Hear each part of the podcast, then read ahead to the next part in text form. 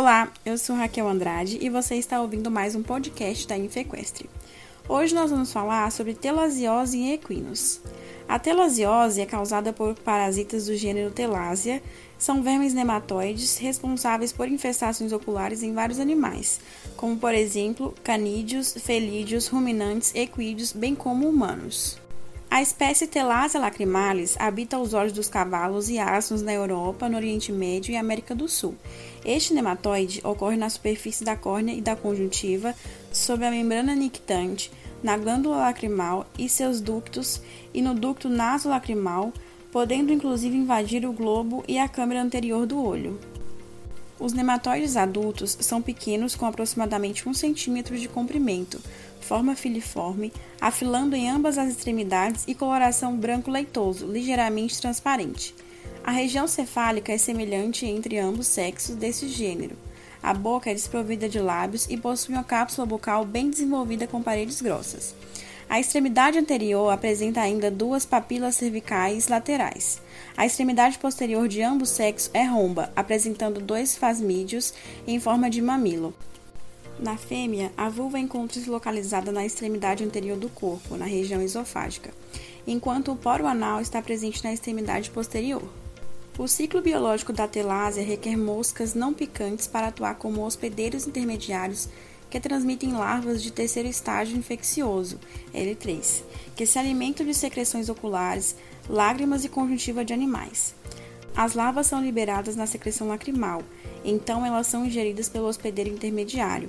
As mudas de desenvolvimento até se tornarem larvas infecciosas de terceiro estágio ocorrem dentro da mosca, que então transmite a infecção quando se alimenta nos olhos de outros cavalos. O tempo necessário para se desenvolver no hospedeiro intermediário é aparentemente desconhecido. O modo de ação patogênico do gênero Telásia tem por base os movimentos de locomoção realizados pelos parasitas sobre a superfície da conjuntiva, tendo assim uma ação principalmente de ordem mecânica e irritante nos tecidos.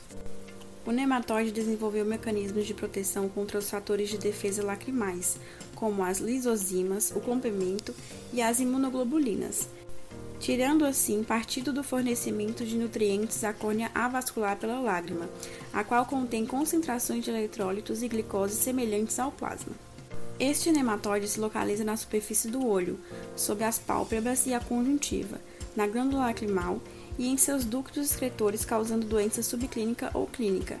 Causa sintomas variados como conjuntivite de diferentes gravidades, epífora, fotofobia, ceratite e úlceras. Ocasionalmente, a câmara anterior pode ser invadida, causando extensa endoftalmite e cegueira.